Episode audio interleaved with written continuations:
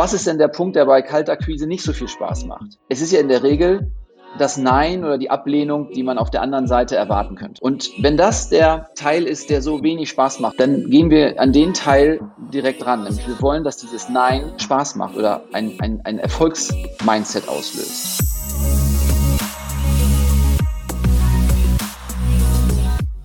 Herzlich willkommen bei Deal, dein Podcast für B2B-Sales von Praktikern für Praktika. Schön, dass du letzte Woche dabei warst, diese Woche dabei bist und nächste Woche wieder dabei sein wirst. Und damit dir keine weitere Episode mehr entgeht, trag dich direkt in die Deal Alerts ein. Den Link dazu findest du in den Show Notes. Auf was kommt es wirklich an, wenn wir Menschen überzeugen wollen? Geht es um Daten, Zahlen oder Fakten? Wahrscheinlich denkst du dir gerade, es geht darum, dass du dich selbst besser verkaufen musst oder dein Produkt besser verkaufen musst oder dein Unternehmen. Doch stimmt das wirklich? Denn ich sage den Homo economicus, der Entscheidungen aufgrund von kühlen Pro- und Kontralisten trifft, den gibt es nicht. Menschen entscheiden immer aufgrund von Emotionen. Überleg doch mal, erinnere dich doch an den schönsten Moment deines Lebens. Erinnerst du dich an die schönste Kosten-Nutzen-Rechnung? Oder erinnerst du dich vielleicht an einen Moment voller Emotionen? Und wenn es das Zweitere ist und du lernen willst, wie man ein Produkt, das eben nicht greifbar ist und vor allem mit Emotionen verkauft werden muss, dann wird dich dieses Gespräch sehr interessieren. Unser heutiger Gast hat sich darauf spezialisiert, pure Emotionen zu verkaufen. Er hilft Vereinen und Verbänden im Profisport, ihren B2B-Vertrieb zu professionalisieren, Vertriebsstrukturen aufzubauen und Sales-Mitarbeiter besser zu machen. Neben klassischen Sponsoringrechten im Sport vermarktet er dabei das, was Unternehmen heute mehr denn je suchen, Stories und Emotionen. Herzlich willkommen, Stefan. Moin, Jiri, vielen Dank für die sehr, sehr intensive Anmoderierung. Ja, moin nach Hamburg, Stefan. Du bist ja im Sportvertrieb. Wie unterscheidet sich Sportvertrieb von anderen Dienstleistungen und Produkten und warum ist gerade dieser Bereich so spannend, von dem wir lernen können, gerade wenn es ums Thema Verkaufen von Emotionen geht? Äh, ja, die Sportbranche ist, wie wir wissen, neben der Musik und möglicherweise Filmbranche einer der emotionalsten. Da finden einfach fantastische emotionale Momente statt. Jeder hat möglicherweise ein Bild vor Augen, wenn er an seinen Lieblingsclub denkt, seinen Lieblingssportler, seine Lieblingssportart, sein eigenes Erlebnis im Sport, äh, irgendwas Erreichtes oder auch mal nicht Erreichtes. Emotionen spielen da einfach eine Riesenrolle. Und was ist nun Vertrieb im Sport? Da gibt's äh, mindestens mal die Unterscheidung B2C und B2B-Vertrieb, wie im üblichen äh, Business auch. Und im B2C-Vertrieb geht es darum, Tickets zu verkaufen, geht es um Merchandise äh, und auch Catering-Produkte zu verkaufen und auch mögliche andere Produkte rund um, den, äh, um das Event, um den Verein. Das ist nicht meine, äh, meine, mein Bereich.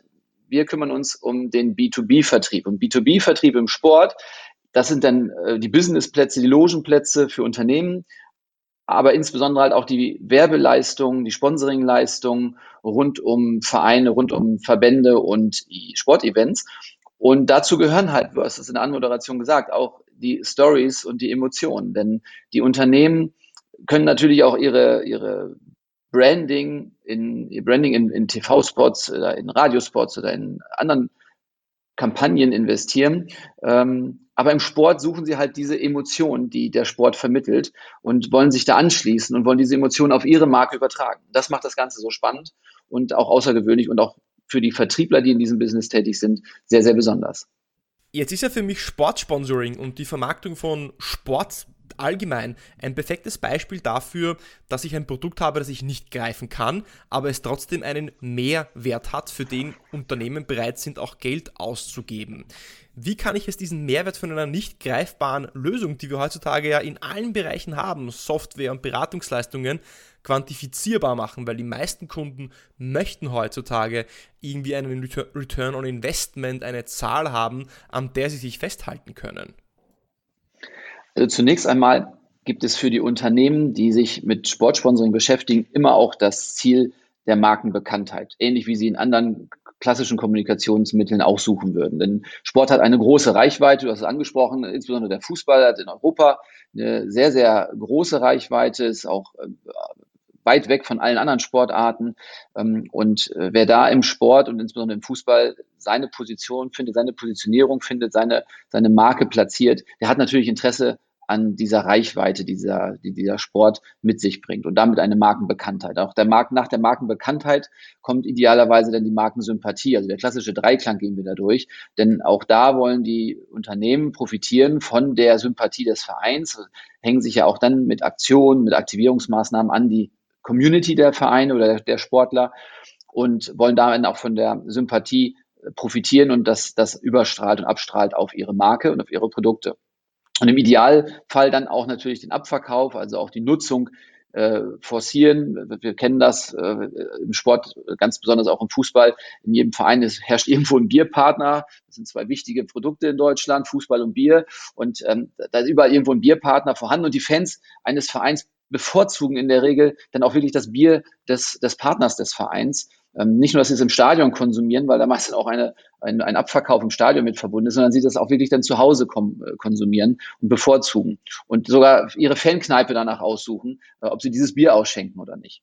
So, und das, dieses Beispiel zeigt, dass halt der Dreiklang funktioniert, äh, Markenbekanntheit, Sympathie und ähm, Abverkauf oder Nutzung. Jetzt hast du aber äh, vorhin schon gesagt, dass die dass es dann noch einen, einen weiteren Hebel gibt. Denn neben diesem Markendreiklang gibt es ja auch noch diese, diese, diese Stories, die der Sport schreibt. Und das ist das, was viel, viel mehr in den Vordergrund rückt, neben der klassischen Bandenfläche oder der Fläche des Sponsors auf dem Trikot, denn das sind ja schon Sachen, die man anfassen kann, die man, die man sieht, äh, gibt es halt diese Stories, diese Geschichten, die der Sport schreibt. Und äh, das schreibt der Sport per se schon. Und gleichzeitig haben die Unternehmen mehr und mehr Interesse, diese Geschichten mitzuschreiben. Und mehr und mehr Interesse, die Spieler, die Protagonisten zu nutzen für ihr eigenes Storytelling.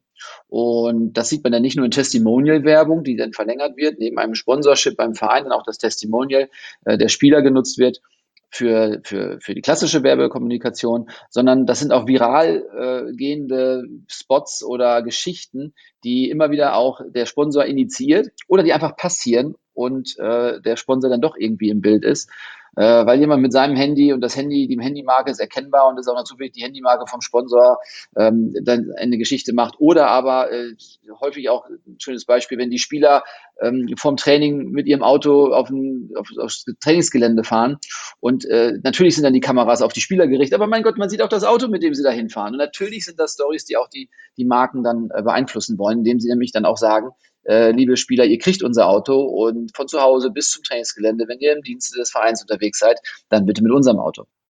Na gut, aber du kannst uns jetzt nicht erzählen, dass das wirklich eins zu eins auch wirklich in Zahlen messbar ist, oder? Ja, das ist, das ist genau das, ähm, was dieses äh, dein Intro schon äh, gesagt hat und was diese Besonderheit dieses, dieser, dieser Branche ausmacht. Das sind nicht nur die Banden und die Trikots und die Namensrechte und möglicherweise auch die Stories, die man damit kreieren kann, sondern es ist natürlich eine, ein hohes Maß an Emotionalität.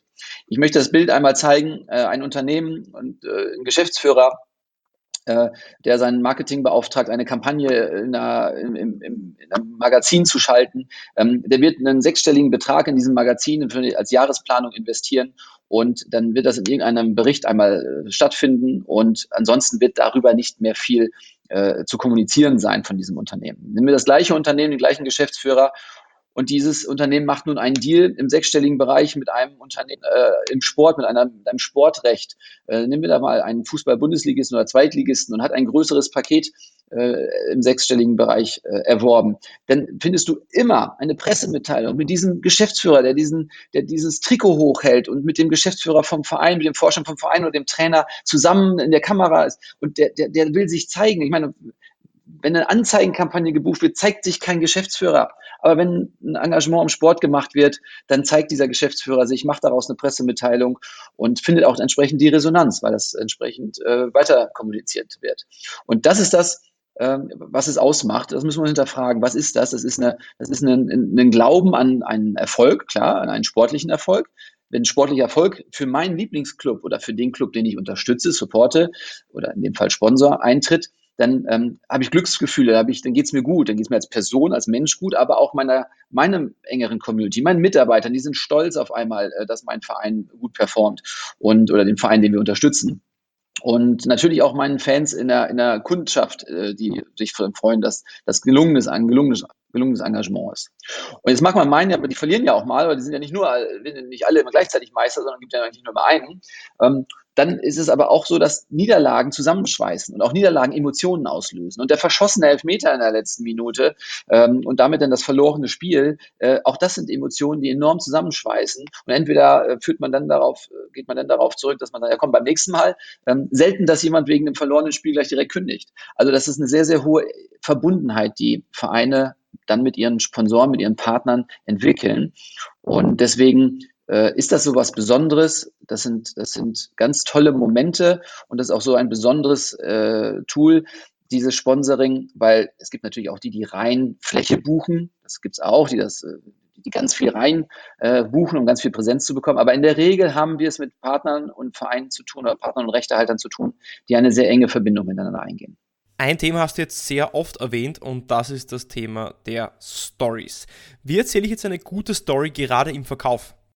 Da gibt es Unternehmen, die das selber sehr, sehr gut beherrschen. Du hast Apple vorhin erwähnt und die mit Sicherheit sehr, sehr gut darin sind und auch ihre Protagonisten sehr, sehr gut darin sind, Stories zu erzählen. Ähm, von Beginn an, seit es das äh, iPhone gibt, kennen wir uns alle an, oder früher war es denn der iPod, äh, äh diese 5 Million Songs in your Pocket oder wie viel auch immer das waren. So, also das heißt, entweder können Unternehmen das selber sehr gut oder sie haben erkannt, dass es Stories schon gibt, dass sie Stories gar nicht selber schreiben müssen, die vielleicht auch fragwürdig sind, weil sie geschriebene Stories sind. Aber Stories, die es schon gibt, die sich tagtäglich oder Woche zu Woche entwickeln, die findet man nun mal in Umfeldern wie zum Beispiel dem Sport. Dem Sport.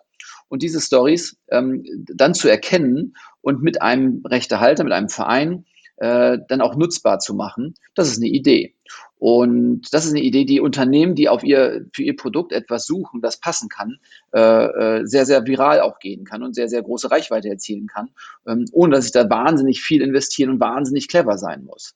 Ähm, also es gibt äh, schöne Beispiele äh, davon, wie äh, kommen wir wieder auf Automobil, mögliche Automobilhersteller, die auch ein harter Wettbewerb, im harten Wettbewerb sind und auch sich das Thema Sport immer sehr gern annehmen. Und da gibt es seit einiger Zeit äh, bei den Vereinen zu erkennen, dass sie so eine Art Quiz-Taxi machen. Das heißt, der Automobilhersteller äh, setzt sein Auto in Szene, es tritt also ein, ein, zwei Protagonisten aus dem Verein, kommen also in dieses Auto und die Kamera ist so ausgerichtet, haben ein paar Fragen, haben einen Song oder haben irgendwie eine Botschaft. Das wird äh, dann entsprechend medial begleitet und gestreut. Und so steht jetzt nicht der Werbespot, der aufwendig produziert ist und mit einer Story ähm, die, die das Auto in den Vordergrund stellt, äh, ist jetzt nicht hier im Fokus, sondern es steht weiterhin der Verein, die Spieler, diese Geschichte in diesem Taxi, in diesem Auto äh, im Vordergrund und dabei dann aber auch das Auto, die, ähm, die, die Präsenz dieser Marke. Ähm, so, das ist, das ist, das ein sehr simples Beispiel, aber um das äh, einmal plastisch vor Augen zu führen, das ist eine Idee, was ein, was neben dem Sponsoring auf dem Trikot, auf der Bande oder wo auch immer dazu äh, angeleitet werden, angenommen werden kann für den, für den Partner, das zusätzlich zu seinem Sponsoring auch nutzbar zu machen, auch zu installi installieren mit dem Verein. Davon gibt es mehrere. Also jede Autogrammstunde, die früher äh, sehr häufig in den Verträgen war, Autogrammstunde vor äh, äh meinem meinem Laden, meiner Filiale, ähm, meinem, meiner Firma, äh, das sind, das sind auch kleine Stories, weil jedem Einzelnen, der sich dann Autogramm geholt hat, für den ist das eine Story, dass er gerade bei seinem, seinem, Fan, äh, seinem Star war ähm, und da sich ein Autogramm geholt hat, ein Foto, ein Selfie oder so eine kleine Geschichte erzählt hat. Und das sind diese kleinen individuellen Stories, die äh, der Sponsor so eine Art Ermöglicher Charakter gibt. Und äh, auch das sind ganz kleine Stories auf kleinem Niveau, aber die sind Stories. Und manchmal, weißt du selber, völlig unkontrolliert, kann sowas halt auch mal sehr, sehr große Reichweite bekommen, weil es einfach so besonders war oder so, für, so den Kern trifft. Deine Expertise ist ja unter anderem Verkaufsteams zu verbessern, ihnen zu helfen, noch besser zu werden, sie zu coachen, sie zu schulen, sie zu entwickeln, Prozesse mit ihnen gemeinsam aufzustellen äh, im One-on-One-Coaching. Ist, ja, ist dann auch ein Spezialgebiet von dir, auch in diesem One-on-One-Coaching und in dem Coaching der Teams auch das Thema Geschichten erzählen? Da gibt es ja zwei Geschichtstypen. Der eine ist die Geschichtstypus, den ich gerade beschrieben habe, nämlich was kann das Unternehmen, also der mögliche Sponsor, mein Kunde, der mir gegenüber sitzt, was kann der mit seinem Sponsoring, mit seinem Engagement äh, machen und Geschichten erzählen. Da brauchst du als Verkäufer mit Sicherheit schon eine gewisse Fantasie, Vorüberlegung, ähm, die du dem neuen oder potenziell neuen Kunden dann auch äh, mit an die Hand gibst und ihm, ihm Beispiele aufzeigst. Deswegen ist es auch nicht selten, und da ja, da helfen wir dann auch. Das ist auch nicht selten, dass wir nicht nur einen Vertriebler, einen, einen Verkäufer im Gespräch haben, spätestens wenn es dann beim Kunden auch in die Präsentationsphase geht, ähm, das, sondern dass wir auch Kollegen aus dem Storytelling, aus dem Marketing, aus dem Social Media Bereich dabei haben, um genau das mit dem Kunden auch äh, wiederzuspiegeln. Damit der Verkäufer nicht nur als der Verkäufer da steht, sondern dass auch die Kompetenz ähm, ausgeglichen ist, äh, was, was diese Aktivierung, die ich vorhin nannte, und aber auch die äh, dieses Storytelling stattfindet. Und das Zweite ist, wie komme ich überhaupt zu diesem Termin? Wie komme ich überhaupt in dieses Gespräch mit dem Entscheider? Und dafür brauchst du natürlich auch ähm, eine gewisse Cleverness und eine gewisse Fantasie und eine gewisse Redegewandtheit. Ähm, und das ist dann vielleicht auch die Story, die du meinst, äh, dass der, jeder Vertriebler mitbringen muss. Also ich kann sagen, wollen Sie, wollen Sie eine Bande kaufen? Das ist die eine Variante. Und die andere Variante ist, ähm, ihm äh, klarzumachen, was er mit so einer Bande dann alles anstellen kann und welche Geschichten dahinter sich verbirgen und was das für ihn als Unternehmen für ein Potenzial gibt. Und auch möglicherweise zu erzählen, was das für andere in der Vergangenheit für Best Cases gab und für tolle Beispiele gab. Ja. Es geht nicht darum, dass ich das erzähle oder verkaufe, was ich zu verkaufen habe, sondern es geht darum, dass ich verkaufe, das Endresultat, das Endergebnis, was bringt mir das, was ist der Benefit, von dieser Bande. Ja, ich verkaufe nicht eine Bande, sondern was wird dann der Vorteil sein, wenn ich diese Bande denn habe und wenn ich dann jetzt meine Werbung dort schalten kann? Und das ist die Story im Endeffekt um diese Bande herum. Das heißt, ich verkaufe nicht die Bande, sondern ich verkaufe die Geschichte um die Bande herum. Jetzt fällt es aber sehr vielen meiner, meine Erfahrung ist es so, ja. Ich weiß nicht, wie deine Erfahrung ist. Du hast ja mit Hunderten, vielleicht schon Tausenden äh, Verkäufern zu tun gehabt im, im Coaching, in Trainings, dass das Geschichtenerzählen noch immer etwas stiefmütterlich behandelt wird, dass man sich sehr eben auf dieses, okay, ich verkaufe dir jetzt mein Ding und ich erzähle, wie toll das nicht ist, aber die Geschichte dann doch nicht so im Vordergrund gerückt wird. Wie gehst du da ran? Hast du da irgendwie Methoden, Tipps, auch jetzt für die Hörer, ähm, die jetzt selber sagen, naja, Geschichten erzählen wäre toll, natürlich Emotionen sind wichtig. Wie kann ich mehr Geschichten in meinen, in meinen Sales- oder Verkaufsgespräche auch integrieren? Hm. Für die, für die Vertriebsmitarbeiter im Sport gibt es einen riesen Vorteil. Die Gespräche haben, können überwiegend an der Sportart oder im Stadion stattfinden. Das heißt, wir haben eine sehr, sehr hohe Quote von hochkarätigen Gesprächen in meinem Wohnzimmer, also bei mir im Stadion, bei mir in der Arena oder bei mir beim Event. Weil wir die Events halt Woche zu Woche haben oder jeden Tag oder wie auch immer, welches, worüber wir gerade sprechen. Und da kann ich Menschen einladen, da kann ich die Menschen herholen und ihnen das zeigen. Das heißt, ich bin schon in dieser Story mittendrin, indem ich sie einfach zu mir reinhole und äh, dieses das Erlebnis mit denen zusammen habe. Wir haben äh, eine, eine, eine, eine ganz schöne Möglichkeit in den Businessbereichen, äh, denen einen guten Tag zu bereiten und das Gefühl zu vermitteln, äh, was dann auf sie zukommt, wenn sie dann hier äh, dann auch einsteigen. So, das ist das eine. Aber wenn wir bei dieser bei dieser Art und Weise immer davon ausgehen, und das ist auch eine der wichtigsten Learnings, die ich den Teams mitgeben möchte, immer davon ausgehen, dass wir unser Produkt in den Vordergrund stellen und unser Produkt verkaufen wollen und unser freies Recht, was wir gerade noch haben und im schlimmsten Fall, was jetzt gerade noch weg muss, ganz schnell vor Saisonbeginn, ähm, dann ist das der eine Weg, der irgendwann zu Scheit zum Scheitern verurteilt ist oder der, der nicht so erfolgsversprechend ist. Viel erfolgsversprechender ist, wenn ich beim Kunden schon im Vorfeld ähm, zugehört habe und Fragen gestellt habe. Zu guten Zuhören gehört gute Fragen stellen. Und gute Fragen stellen, das beherrscht halt auch nicht jeder. Und dieses wollen wir mit den Teams besprechen. Dieses wollen wir den Teams beibringen, dass es eben nicht ein Verkaufen von Rechtepaketen und von, von einem Bauchladen ist, sondern dass wir zuhören müssen, um eine Lösung für das Problem des Kunden zu liefern. Denn warum macht ein Unternehmen Werbung? Warum macht ein Unternehmen, betreibt ein Unternehmen Kommunikation? Weil sie ein eben solches Problem haben, ein Kommunikationsproblem, ein Markenbekanntheitsproblem, ein Sympathieproblem oder ähnliches. Und da müssen wir hintergehen und da müssen wir hören, was es denn, äh, was es denn für einen Grund hat, warum ein Unternehmen überhaupt kommuniziert. Und im schlimmsten Fall hat dann Vertriebler wunderschön aufgezeigt und eine Story darum gebildet, wie toll die Kunden des Unternehmens das Produkt doch nutzen könnten und das Produkt, äh, sich mit dem Produkt identifizieren könnten, wenn sie ihn auf der Bande sehen.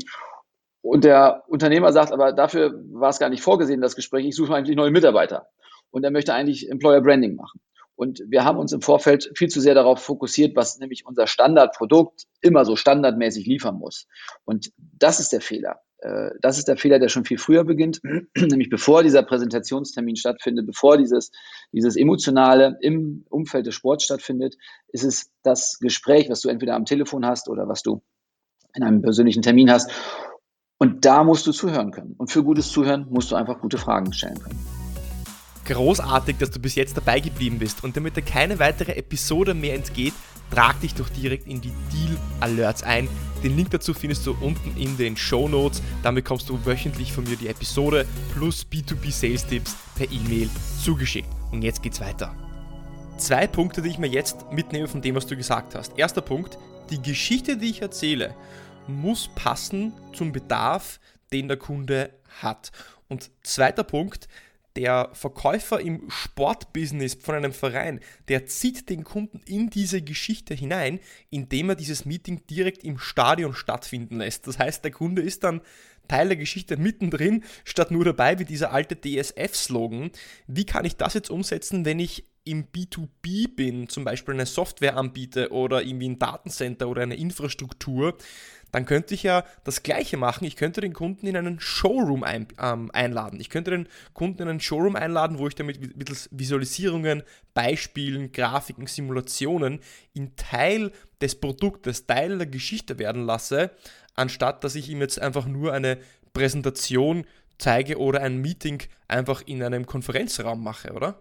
Und jetzt, um noch ein bisschen Werbung für Sportbusiness zu machen, macht daraus eine Kombination. Dieser IT-Dienstleister hat nämlich ein großes Sportsponsoring bei einem Club seiner, äh, seiner Wahl oder bei ihm in der Nähe und hat aus diesem Stadion ein Showcase, hat also in diesem Stadion äh, die Zugangskontrollen beispielsweise mit ausgestattet, hat dann die, äh, das Cash-Payment oder Non-Cash-Payment an den Kiosken entsprechend mit ausgestattet, ist bei äh, Service to the Seat äh, äh, maßgeblich mit beteiligt, weil der Caterer nämlich auf seine IT-Dienstleistung zurückgreift und hat auch noch an der Stadion-Anzeigentafel ähm, möglicherweise den Statistik-Präsenter und präsentiert auch noch die Statistik über den schnellsten Spieler oder den strammsten Schuss. Und das Ganze äh, hat er am Spieltag äh, dann seinen Kunden zu präsentieren, die er nicht zu sich in seine Firma einlädt, sondern die er ins Stadion, in seinen Showcase einlädt. Und jetzt wird diese Story, die wir ähm, erzählen, ähm, selbst wenn der Unternehmer sagt, wir machen sowas schon, dass wir das zu uns, dass wir die Partner zu uns in, in, in die Firma einladen, um einen Showcase zu zeigen. Und das jetzt zu dem, dem Neukunden zu erzählen, das mit dem Sport zu verbinden, dann hast du nämlich die Komponente der Emotion noch da.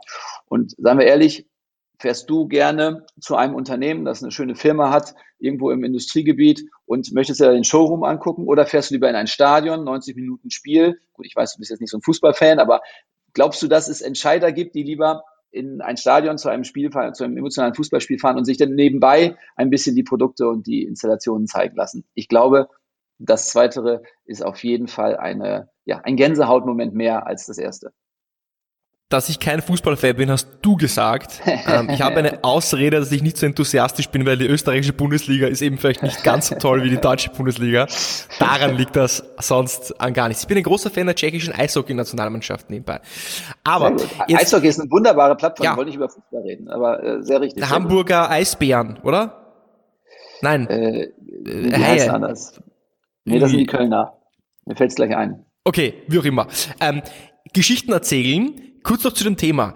Ein Gedanke, der mir gerade gekommen ist, genial, was du eigentlich erzählt hast, weil jetzt könnte man sagen, es gibt zwei Level von Geschichten erzählen. Das eine Level des Geschichtenerzählens ist, okay, ich erzähle dem Kunden jetzt eine Geschichte über mein Produkt, wie toll es nicht sein wird, wenn er das dann mal hat und was für Effekte und positive ähm, ja, e-, e-, Effekte es für den Kunden haben wird. Oder ich ziehen in die Geschichte rein, sprich ich lade ihn ein in das Stadion, wo meine Produkte bereits, also das Zutrittskontrollsystem zum Beispiel, ne, wo mein Zutrittskontrollsystem bereits verbaut ist, funktioniert und äh, lass es ihn einfach erleben und ihn fühlen und, und sehen und riechen und schmecken und das ist das, das zweite Level, das ist das, würde ich sagen, das ist die Champions League des Geschichtenerzählens.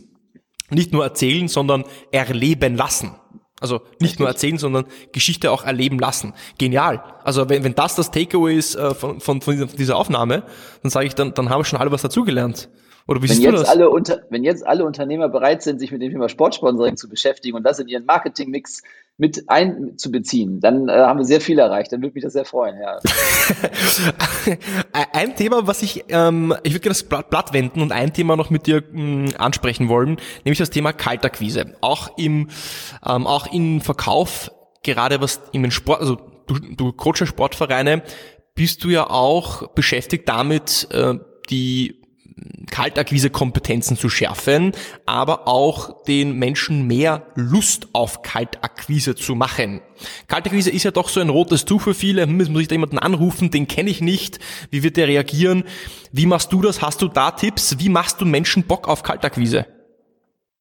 Ja, ähm, das ist ja eigentlich meine Hauptaufgabe, das Thema Sportsponsoring, über das wir jetzt gesprochen haben. Das ist ja eher so der, der Bereich, die Branche, aus der ich komme, das ich jahrelang gemacht habe. Meine jetzige Tätigkeit hat natürlich damit zu tun, diese Vertriebsteams äh, besser zu machen und denen zu helfen, wie sie ihre Akquisetätigkeiten äh, erfolgreicher machen können, besser machen können und auch mit mehr Lust, wie du es gesagt hast. Ja, ähm, das ist das Thema Kaltakquise spielt da natürlich exakt genau die gleiche Rolle, ähm, sehr intensiv sogar, weil auch diese Branche sehr, also die gesamte Sport-Sponsoring-Branche hat eine hohe Transparenz, also viele Vereine, die im Wettbewerb stehen, viele Sportrechtehalter, die äh, um dieselben Partner und Unternehmen buhlen und deswegen gibt es eine hohe Transparenz und da gibt es dann gleichzeitig auch viel Aktivität auf diesem Markt und dazu gehört dann auch die Kaltakquise der Vertriebsmitarbeiter. Und wie kann das Spaß machen? Äh, ich frage andersrum, was ist denn der Punkt, der bei Kaltakquise nicht so viel Spaß macht? Es ist ja in der Regel das Nein oder die Ablehnung, die man auf der anderen Seite erwarten könnte. Und wenn das der Teil ist, der so wenig Spaß macht oder der dazu führt, dass es vielleicht unangenehm werden kann, dann gehen wir an den Teil direkt ran. Nämlich wir wollen, dass dieses Nein in den Köpfen der Akquisiteure Spaß macht oder ein, ein, ein Erfolgsmindset auslöst. Das kann man statistisch machen. Ähm, es gibt die, äh, eine Statistik der National Sales Executive Association, ich hoffe, ich habe es richtig äh, ausgesprochen, die äh, besagt, ähm, dass wir äh, circa über 90 Prozent äh, der Vertriebsaktivitäten maximal bis zu einem vierten Nein gehen. Also schon beim 44 Prozent sagen schon beim ersten Mal, beim ersten Nein hören sie schon auf weiter zu akquirieren. Und in der Summe der, des zweiten, dritten und vierten Neins sind das dann insgesamt 92 Prozent die äh, maximal bis zum vierten Nein gehen und damit dann ein großen Riesenteil der Vertriebler, die beim Nein, äh, beim vierten Nein dann auch aufhören. Und wenn ich das gegenüberstelle zu der gleichen Statistik oder zu dem gleichen Unternehmen, das eine weitere Statistik aufgestellt hat, die sagen nämlich, dass über 80 Prozent der Verkäufe, der erfolgreichen Verkäufe, ähm, zwischen dem fünften und zwölften Kontakt stattfinden. Also jetzt haben es 92 Prozent der Vertriebler bis zum vierten Nein geschafft. Ja, nicht ganz, also nur zwölf schaffen es bis zum vierten, aber jetzt haben es 92 Prozent der Vertriebler zum ersten, zweiten, dritten, vierten Nein geschafft und gehen den einen Schritt nicht weiter, weil ab dem fünften ist der Deal da. Also statistisch zwischen dem fünften und dem zwölften. Und wenn ich diese, diese Kenntnis habe und das ähm, verinnerlicht habe, dann habe ich zumindest mal mit jedem ersten, zweiten, dritten und vierten Nein nicht mehr eine Ablehnung eingeholt, sondern ich habe mir ein, bin einen Schritt weitergekommen zu einem möglichen Ja. Und das heißt, eine Ablehnung, das, was vorhin noch so blöd war, was vorhin noch das Negative war in einem Kaltakquise-Call, wird auch, das ist eine Methode, wir, haben, wir wenden da logischerweise mehrere an, aber das ist eine Methode, ähm, um das klar ins Bewusstsein zu rufen, dass das ein Weg auf dem Erfolgsweg ist, so ein Schritt auf diesem Erfolgsweg ist, nämlich bis zum fünften, sechsten, siebten Nein zu kommen. Wir wollen diese, diese Neins mitnehmen, äh, um ein Ja zu haben. Das ist ein klassisches eine, Reframing eigentlich. Du, du reframest. Du sagst nicht, genau. okay, wir, wir bekommen jetzt ein Nein, sondern wir müssen diese Neins uns holen, damit wir zu einem Ja kommen. Weil genau. wir wissen, es gibt erst nach, im Schritt nach sieben, acht, neun, zehn Neins gibt's ein Ja. Und dann reframe ich eben dieses Nein als einfach einen, einen Stufe zum Erfolg, wenn man so genau. sagen möchte, oder? Ganz genau, das arbeiten wir aus und das ist jetzt, äh, wenn man diese Statistik kennt, kann man das, kann das jeder für sich selber mal heranziehen mit einem Nein oder äh, mit wie vielen Neins er umgeht, bevor er einen Deal macht. Ähm, aber das wollen wir natürlich dann auch implementieren, das wollen wir gemeinsam erarbeiten und das wollen wir mit weiteren Methoden so fest verankern, dass der Spaßfaktor bei Kaltakquise größer wird. Und hinzu kommt auch natürlich, äh, dass wir, dass wir trainieren, über diese Stories, die du vorhin angesprochen hast, äh, zu kommen, dass wir trainieren, andere Einstiegssätze, andere Gesprächsthemen Themen zu finden als klassische B2B-Vertriebler. Also wir wissen auch, dass wir, wenn wir anrufen beim Unternehmen, äh, dass wir da erstmal denjenigen stören und unterbrechen in seiner Tätigkeit. Aber wir haben dann das Pfund eines starken, einer starken Marke. Also nicht jeder kriegt einen Anruf von einem Fußball-Bundesligisten, Champions League-Teilnehmer oder von einem sehr, sehr bedeutenden Event, Sportevent. Und ähm, das ist schon mal eine schöne Aufmerksamkeit, die wir da bekommen. Und das nutzen äh, wollen wir, oder dieses zu nutzen, das wollen wir, äh, wollen wir fördern und den Mitarbeitern ähm, ja, mitgeben. Ähm, so, das sind so, so, so zwei Beispiele. Aber wie gesagt, da gehören noch mehrere dazu, ähm, die das vervollständigen sollen mein Herz schlägt ja sehr stark für die Kaltakquise, wie du weißt. Und jetzt hast du mich sehr neugierig gemacht. Du hast nämlich so ein paar so Nuggets hingestreut, sie haben nicht weiter ausgeführt und gesagt, ja, na, wir helfen den Vertriebsmitarbeitern mehr Stories einzubauen und wie sie da am Anfang diesen Einstieg formulieren und gestalten und weil sie wissen ja, dass sie ja jemanden unterbrechen und rausreißen, aber wir helfen ihnen bei einer Gesprächsführung am Anfang eben das auch zu optimieren. Wie würdest du jetzt oder wie würdest du einem Verkäufer, Vertriebler empfehlen, diese ersten ein, zwei Minuten dieses Kaltakquise-Anrufs zu strukturieren? Was sage ich dann wann und ähm, was sind so deine Tipps dazu? Wir haben tatsächlich auch für unsere eigenen Zwecke ein System entwickelt, das wir auch äh, in den Trainings mit den Teams und mit den Kunden von uns teilen ähm, und ein System entwickelt, ähm, das ich für äh, mega halte. Und ich werde kurz anreißen, äh, worum es geht. Ähm, dieses System äh, bringt denjenigen, der anruft, nicht in die Rolle des Demütigen, des Unterwürfigen äh, und des, ähm, desjenigen, des Bittstellers. Es bringt ihn aber auch nicht in die arrogante Haltung des äh, ähm, ja, prominenten Vereins oder Institution oder äh, Unternehmens, sondern äh, oder dieses arroganten Verkäufer, sondern es ist eine, ein Gespräch auf Augenhöhe, was wir forcieren wollen. Und äh, dieses Gespräch auf Augenhöhe macht nämlich auch bei dem Vertriebler im Übrigen ein, ein viel besseres Gefühl, ähm, dass er, dass er, dass wenn ihm was gelingt, auf diese Buddy-Ebene zu kommen mit dem, mit dem Gesprächspartner. Und wir wollen da, uns, äh, wir haben dabei Folgendes herausgestellt. Äh, wir gehen nicht mit dem, äh, mit dem Sinn und Zweck unserer Tätigkeit, unseres Unternehmens in das Gespräch, sondern wir stellen äh, einen Zwischenweg her. Wenn, wir haben ja Interesse, ich habe vorhin von Fragen stellen und Zuhören gesprochen, wir haben ja Interesse, unsere Branche kennenzulernen, zu erfahren, was mit denen, was da gerade los ist, was die gerade bedrückt. Und wir haben einen Fragebogen entwickelt. Diesen Fragebogen könnten wir, der ist digital, den könnten wir sogar versenden und wirklich ausfüllen lassen. Wir haben uns dann dagegen entschlossen, den zu, vers zu versenden, auch wenn uns die Daten sehr, sehr interessieren. Sondern wir haben gesagt, wir telefonieren unsere Partner ab und holen uns die Antworten auf diese Fragen in einem Live-Gespräch und haben daraus einen Experten, also Interview und, und Befragung hört sich dann immer auch sehr ablehnend, ablehnend an. Deswegen haben wir daraus gemacht, wir ein, dass wir ein Expertengespräch mit dem Geschäftsführer ihres Unternehmens führen wollen, also wenn das die Sekretärin, Assistentin oder Empfang ist. Ähm, und wenn es der Geschäftsführer selber ist oder der, der, Vorstand selber ist, dann ist es halt, dass wir mit ihm bitte ein Expertengespräch zum Thema, und bei uns ist das die Professionalisierung im Sport, jeder muss dann seine sein, sein Thema ergänzen, ähm, was es, um was es geht und hat dann wirklich interessante Fragen, die ihn aber auch wirklich interessieren. Das darf nicht vordergründig sein, sondern es müssen dann wirklich auch, meines Erachtens ist die Glaubwürdigkeit höher, wenn die Fragen wirklich so sind, dass sie dich schlauer machen als Dienstleister in diesem, in diesem Bereich. Und dieses Expertengespräch hat dann diese 10, 12, 14 Fragen. Ich fordere meistens nur fünf bis zehn Minuten an, dann sollte er durch sein. Und Expertengespräch hört sich für ihn schon mal schmeichelhaft an. Das möchte er gerne machen. Wenn ich dann noch sage, das haben die anderen Kollegen seiner Liga auch schon alle mit mir gemacht äh, oder größtenteils gemacht, dann lüge ich auch nicht. Ähm, und dann habe ich ähm, ihn schnell auf meiner Seite und diese zehn Minuten nimmt er sich auch gerne. Und wir haben in dieser Art und Weise, es ist jetzt ähm, noch ein paar mehr Aspekte dazu, aber in dieser Art und Weise haben wir diese Gespräche geführt und keins dieser Geschäftsführergespräche hat weniger als eine Stunde gedauert weil die dann ins Erzählen kommen, weil da mal jemand Fragen stellt zu Bereichen, die sonst keiner stellt oder mit denen er sich sonst kaum austauschen kann. Und jetzt stellt mal jemand Fragen und er kommt ins Gespräch und er kommt ins Plaudern. Und wir bestätigen ihn möglicherweise dann ähm, bei dem einen oder anderen Thema, ja, das sehen 80 Prozent ihrer Ligakollegen ähnlich oder das Problem haben wir schon öfter gehört. Und dann fängt er nochmal mehr zu erzählen an über Themen, die wir gar nicht gefragt haben. Und dann liegt neben unserem Fragebogen noch ein zweiter Zettel, wo wir alles das aufschreiben und notieren, was er sonst noch so erzählt. Und diese Gespräche enden halt auch äh, häufig, äh, deswegen sagte ich vorhin, die Buddy-Ebene erreichen, also ihnen als Gesprächspartner auf Augenhöhe begegnen. Diese Gespräche enden dann meistens mit einer Einladung zum Spiel oder zu ähm, einem äh, Event, äh, zu einem Sportevent, ähm, was er dann betreut, ähm, sodass wir uns immer live kennenlernen können. Und wenn das nicht ist, dann versuchen wir auf andere Art und Weise den Termin hinzukriegen. Aber wir kriegen den Termin, weil wir vorher schon über eine Stunde mit ihm über seine Probleme gesprochen haben. Und das ist nochmal ganz wichtig. Das darf nicht in eine Richtung gehen, dass ich denjenigen austricksen möchte oder dass ich manipulativ sein möchte, sondern diese Fragen müssen echt sein. Du musst echtes Interesse haben. Wir veröffentlichen die Ergebnisse dieser Befragung. Wir haben ähm, dann eine entsprechende Studie veröffentlicht, äh, die dann auch diese Ergebnisse dieser Befragung, der, der tatsächlichen Fragen, ähm, dann auch zeigen soll, damit alle Partner, die wir befragt haben, auch sehen, was sagen also meine Kollegen eigentlich zu diesem Thema. Ähm, das muss also echte, echtes Interesse sein.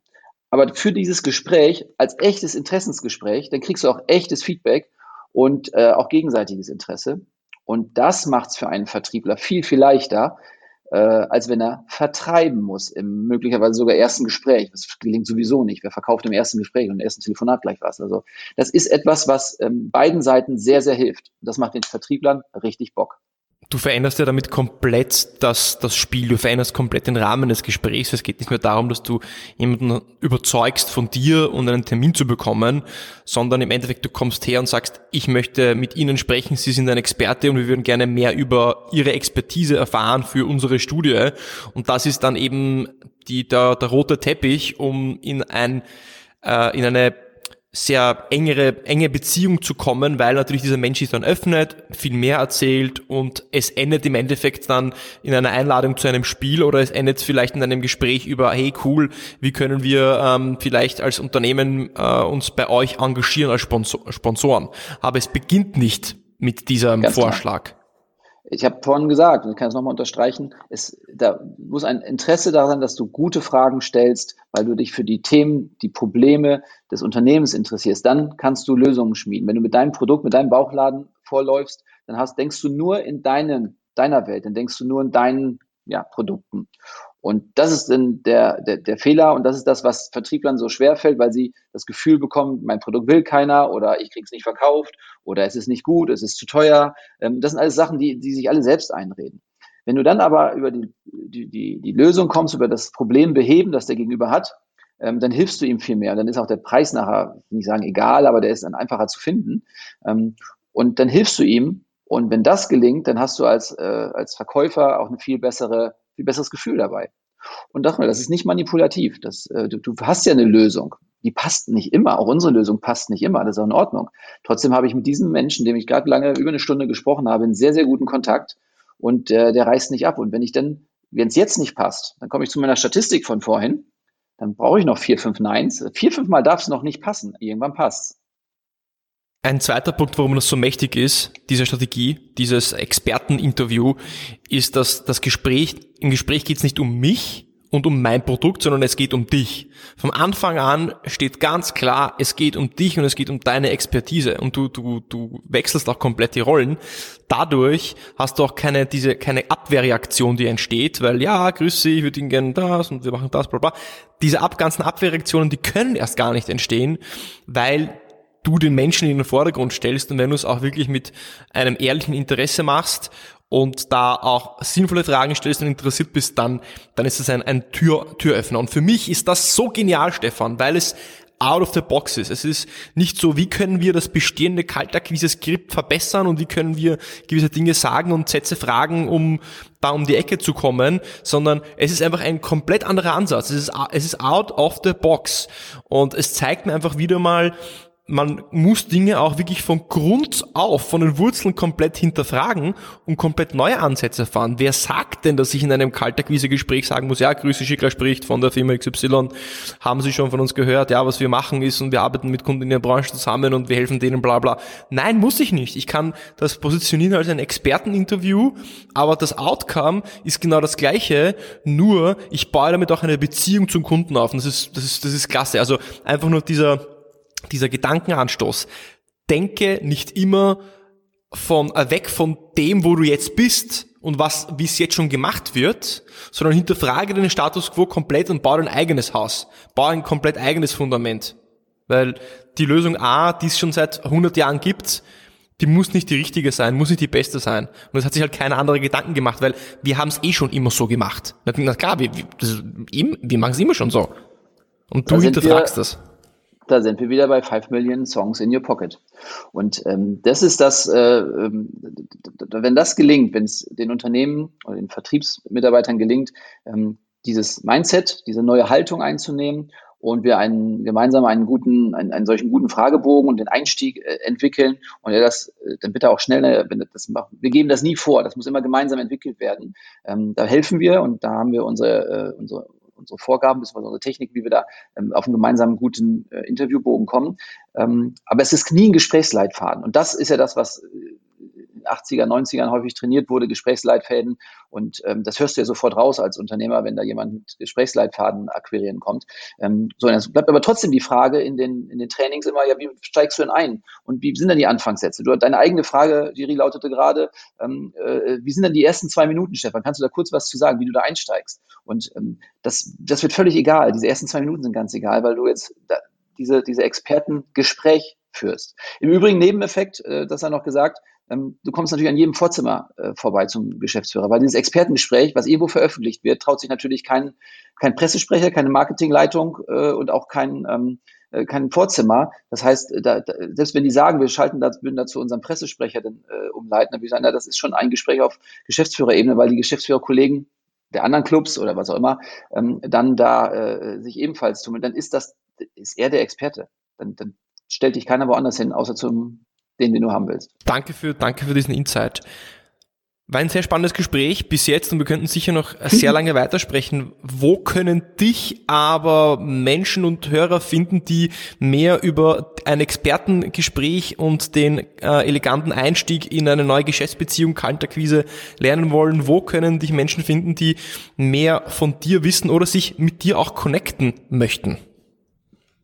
Ja, also connecten ist Sicherheit das einfachste gleich direkt über LinkedIn. Stefan Westermann ist dort genauso äh, geschrieben, wie man spricht, mit PH und ähm, den findet ihr auf LinkedIn. Äh, ich kann auch dir gerne die, den, den Link dafür geben. Ich äh, habe auch, äh, gebe auch gerne die, meine Handynummer dafür ähm, dir, dass du das in den entsprechenden Shownotes erwähnen kannst. Ansonsten die Agentur, mit der äh, ich unterwegs bin, die heißt devon-sport.de. Wir sind gerade auch dabei, eine eigene Akademie für, Unternehmen außerhalb des Sports. Deswegen das, das Sport ist im Moment noch Teil meiner, meiner Marke, aber wir werden auch eine eigene Akademie gründen ähm, für Vertriebstrainings außerhalb vom Sport. Ähm, und für diejenigen, die interessiert sind, in dieses Sportbusiness zu, äh, zu wechseln, also wirklich als Mitarbeiter in, in den Sport zu gehen und die das Sportbusiness interessiert. Wir haben sehr, sehr viele Anfragen, weil das Sportbusiness noch eine sehr, sehr hohe Faszination auslöst. Ähm, da wollen wir auch gern helfen. Wir vermitteln äh, nicht als äh, Personalvermittler, aber als, als derjenige, der bei den Vereinen ja die Strukturen aufbaut und die Vereine, die, die Vertriebsabteilung aufbaut, sind wir immer auf der Suche nach interessanten Kandidaten. Und wir haben ein eigenes Mentoring-Programm entwickelt, indem wir die Menschen, selbst die, die von einem, von ihrem Beruf, aktuellen Beruf weg wollen und in den Sport wollen, indem wir denen in einem, einem kurzen Mentorship die wichtigsten Skills beibringen, die wichtigsten Protagonisten, das Netzwerk und die äh, verschiedensten Institutionen, die sich im Sport bewegen. Und äh, das machen wir in einem sechsmonatigen Mentoring-Programm, das berufsbegleitend oder studienbegleitend besucht werden kann. Und das gibt's unter devon-mentoring.de. So, das war der kleine Pitch. Werde ich auch in den Shownotes verlinken. Spannend. Stefan, jetzt hätte ich fast das Wichtigste vergessen, nämlich die Abschlussfragen. Die, die, deine Personal Sauce. Ich habe doch so ein paar Abschlussfragen an jeden meiner Gäste. Und da würde ich dich gerne einfach fragen, dass du diesen Satz vervollständigst für mich oder eben dann diese Fragen beantwortest. Und die erste Frage ist, als ich mit Sales begonnen habe, also nicht als ich, sondern als du, ja, also mhm. wünschte ich, ich wüsste. Wünschte ich, ich wüsste, dass es nicht um den Verkauf von Produkten geht, sondern um Verkauf von Lösungen für denjenigen auf der anderen Seite, der ein Problem hat. Denn das ist, als ich angefangen habe, war im Vordergrund. Bauchladen hier raus verkaufen, unter Druck, unter Zeitdruck. Und das ist es halt nicht. Es gibt keinen Deal ohne. Keinen Deal ohne die Menschen, die diesen ermöglichen und machen. Also wer glaubt, dass äh, das ist wunderbar, dass es viel ähm, Digitalisierung und viele Tools gibt, die dir helfen wollen, äh, die, deine Dealquote zu verbessern, aber Deals werden zwischen Menschen gemacht. Insbesondere im Sport, das ist ein People-Business. Was ist denn der beste Ratschlag, den du je bekommen hast? Der kommt von meinem Papa. Und den hat er mir schon früh beigebracht und er hat danach gelebt und ich möchte ihn gerne übernehmen und der hat gesagt, geht nicht, gibt's nicht. Bedeutet, gib niemals auf? Bedeutet, gib niemals auf, bedeutet, es wird Lösungen geben und es äh, sind möglicherweise große Probleme äh, oder auch kleine, aber es wird Lösungen geben. Ähm, und auch wenn du die aktuell nicht hast, du hast vorhin diesen Mindshift angesprochen, den wir mit dieser äh, Akquise-Technik, mit diesem Expertenfragebogen ähm, einsetzen.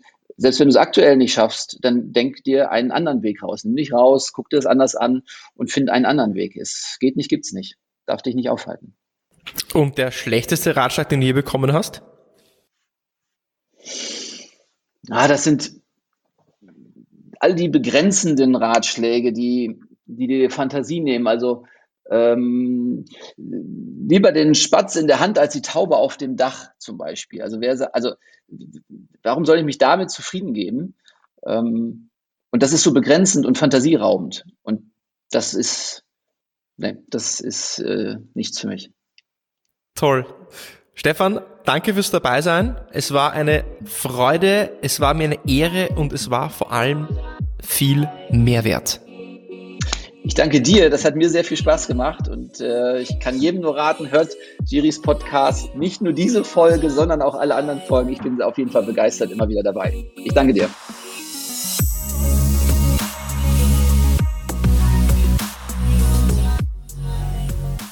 Das war also Stefan zum Thema Stories und Emotionen im Verkauf. Und wenn du Stefan eine Perle mitgeben würde, dann ist es, dass du nicht nur Geschichten erzählst, sondern dass du Punkt 1 Geschichten erzählst, die relevant sind für deinen Kunden. Das heißt, du erzählst Geschichten, die auf den Bedarf und auf den Need deines Kunden zugeschnitten sind. Und Punkt 2, du erzählst sie nicht nur, sondern du lässt den Kunden diese Geschichten auch erleben, indem du ihm beispielsweise deinen Showroom zeigst. Okay, was machst du jetzt, wenn du keinen Showroom hast? Dann zeigst du ihm eine Demo, dann lässt du ihn das Produkt angreifen, aber du ziehst ihn in diese Geschichte rein und machst das Ganze für ihn angreifbar. Denn wir entscheiden auf Basis von Emotionen und Emotionen entstehen natürlich durch Bilder im Kopf, aber sie entstehen auch durch das Tun und durch das Erlebnis. Wenn dir diese Episode gefallen hat, wie immer, abonniere mich auf Spotify und Apple Podcast. Erzähl es deinen Freunden, dass dieser Podcast dir gefallen hat, sonst wärst du nicht bis zum Ende dran geblieben. Und bis zum nächsten Mal beim Deal Podcast.